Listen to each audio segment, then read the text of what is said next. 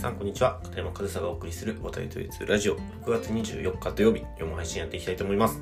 で、えー、今日のテーマなんですけど今日はドイツの少年野球の夏休みについてお話ししたいなというふうに思います。で、まあ、夏休みというとまだ6月でちょっとテーマとしては早いかなとタイミング的にね思う方いるかもしれませんが実は今週末から、えー、ドイツは夏休みに入ってます。6月なんですけど、もう夏休みなんですよね。でもその日本のね、えー、学校と比べると、まあ1ヶ月くらい早いような気がしますが、えー、昨日から夏休みで、ドイツの夏休みっていうのは、えー、6週間あります。なので、まあ週明けから計算しても、8月の1週目まで夏休みということになりますね。でまあ先にねなんでこういうふうに6月から8月にかけての夏休みになってるかっていうところを簡単にちょっとね説明しておくと別にその毎年そういうわけじゃないんですよね。7月から夏休みに入る年もあれば今年のように6月末くらいかな夏休みに入る年もあるんですけどこれ何が影響してるかというとそのドイツの祝日って結構その年によってずれるんですよね。そのキリスト関係の祝日とかって日にちって決まってないんですけど、その感覚というか周期が決まっていて、それ何によって決まるかというと、あの、月の周期によって変わってきて、例えば、えー、3月の何週目以降に初めて満月になった日とか、その満月になった日から何日後がイースターという、えー、まあ祝日。でまあ、イースターも連休になったりするんですけどね、まあ、そういう祝日が、その月の満ち欠けによってその変わってくるんですよ。で、それが全部影響して夏休みもそれによって決まるんですよね。だから、だいたい1ヶ月くらい、その祝日とか、まあ、この夏休みの始まりとかもそうなんですけど、1ヶ月くらい、その誤差があったりするんですよ。まあ、そういった関係で、まあ、今年は、ちょっと早めの6月末から夏休みというふうになっていまして、まあ、今日のテーマはその夏休みの少年野球ということなんですけど、えまず基本的にドイツの夏休み少年野球は完全に活動は止まります。オフになります。夏休み丸々オフですね。だからその僕のチームでいうとケルンカージナルスは、えこの夏休みの6週間のうちにアンダー18以下のチームっていうのは練習がありませんもう夏休みはスポーツクラブの活動としても夏休みなんですね。ただ、それは通常の練習が行われないということで、夏休みは夏休みの活動が行われるんですよ。まあ、その一つがサマーキャンプと言われて、うちのそのケルンカージナルスの場合、その夏休み始まりたてのその1週目、だからケルンカジナルスは来週ですね。来週の6月24から28にかけて、の5日間はサマーキャンプが行われて、また最後の6週目の1週間もサマーキャンプが行われます。で、まあ、この1週目、6週目に行われるっていうのも、まあ、その夏休みでね、結構1週間とか2週間単位で、バカンス、旅行に行く家庭とかあって、そういった時に、その夏休みのその真ん中の方に行く人多いじゃないですか。だからまだ、バカンスに行く前のその夏休み入りたてだったり、バカンスが帰ってきた後の夏休み最後の週、このね、第1週目と第6週目をまあ、サマーキャンプとして、だいたい、まあ、5、60人くらい、まあ、多いと100人くらいね、子供たちが集まったりもするんですけど、まあ、夏休みの、えー、クラブの、スポーツクラブの活動として、えー、サマーキャンプというものが行われます。ただ、とは言っても、やっぱりその中日、中日というかその中の第2週から第5週にかけては、クラブの活動っていうのは行われないので、そういった時に、もちろんね、その家族で旅行とかっていうのもみんなするんですけど、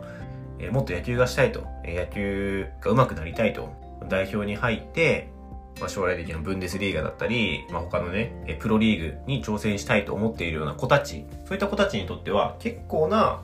ブランクになりますよね、その4週間っていうのは。だからそういう子たちのためにというか、もっと野球やりたいと思っている子たちのために、ドイツ野球連盟が主催のサマーキャンプが行われたり、その州単位の連盟そのなんとか州ってまあ日本で言ったらその県とかまあ九州とか中国地方とか関西とかあるじゃないですかそういうエリアそのエリアとかの連盟主催のサマーキャンプが行われたりとかが結構その各地でちょ少し時期をずらして行われたりあとはアカデミードイツに2つ今ベースボールアカデミーがあるんですけど、そのアカデミー主催のベースボールキャンプが行われたり、まあそういった野球のイベントというか、まあサマーキャンプが各地で行われているので、そのクラブのそれぞれの通常の活動っていうのは、どのクラブも止まります。で実際にそのリーグ戦もその夏休みの期間中っていうのは行われないので、試合って全く行われないんですね、公式戦は。なんですけど、まあ、クラブ単位でサマーキャンプが行われたり、そういう各地でベースボールキャンプが行われているので、野球がやりたい子ができないという状況は一応生まれないようにはなってるんですよね。まあ、今のところこういった現状がドイツ少年野球の夏休みなんですけど、これで僕は何が言いたいかというと、日本と真逆ですよね。その、ベースが、基本が、日本は夏休みはたくさん練習ができる。もう、それぞれのチームでたくさん練習をしよう。ね、で、練習に参加することが、まあ、大前提というか、みんなで夏休み一緒に練習をたくさんしましょうっていうのが、まあ日本じゃないですか。ドイツは基本的に練習をしません。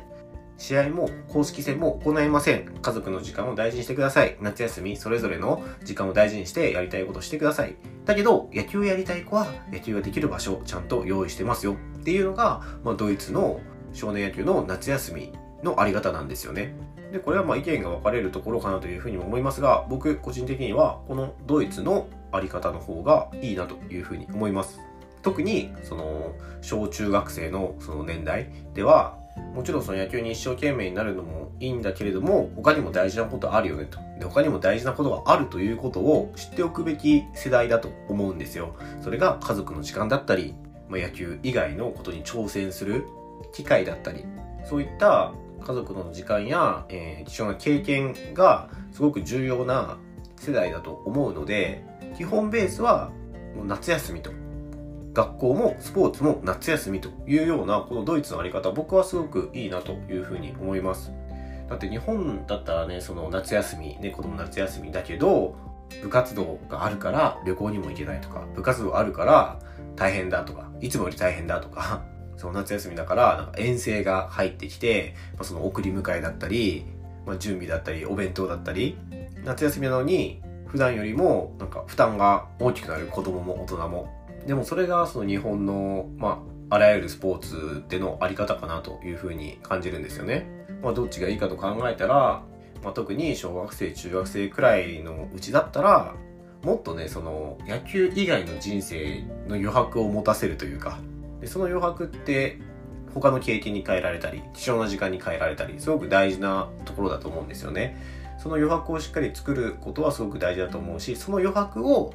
さらに野球に使うのかどうかっていうのを個人の判断に委ねられてるというところは僕はすごく社会のあり方としていいなというふうに感じるんですよ。だからまあ日本もそうすべきとは、まあなかなか言えないですし難しいと思うんですけど、まあ今部活動がね、まあ、外部指導や民間に移行したりだったり、まあそういう動きもある中で、まあ一つの、まあそのスポーツと学校と、まあ、社会全体的のあり方として参考にしてみてもいいんじゃないかなというふうに思って、まあ、ドイツの少年野球の夏休みというテーマで、まあ、日本とは真逆の考え方ということを、えー、紹介させていただきました。まあ、実際現地にいないとわからないようなことっていうのはたくさんあるので、まあ、そういった僕が経験したことを皆さんとシェアしてね、えー、気づきを得られるといいなというふうに思います。はい、ということで、えー、今日も最後までお聴きいただきありがとうございました。片山和沙でした。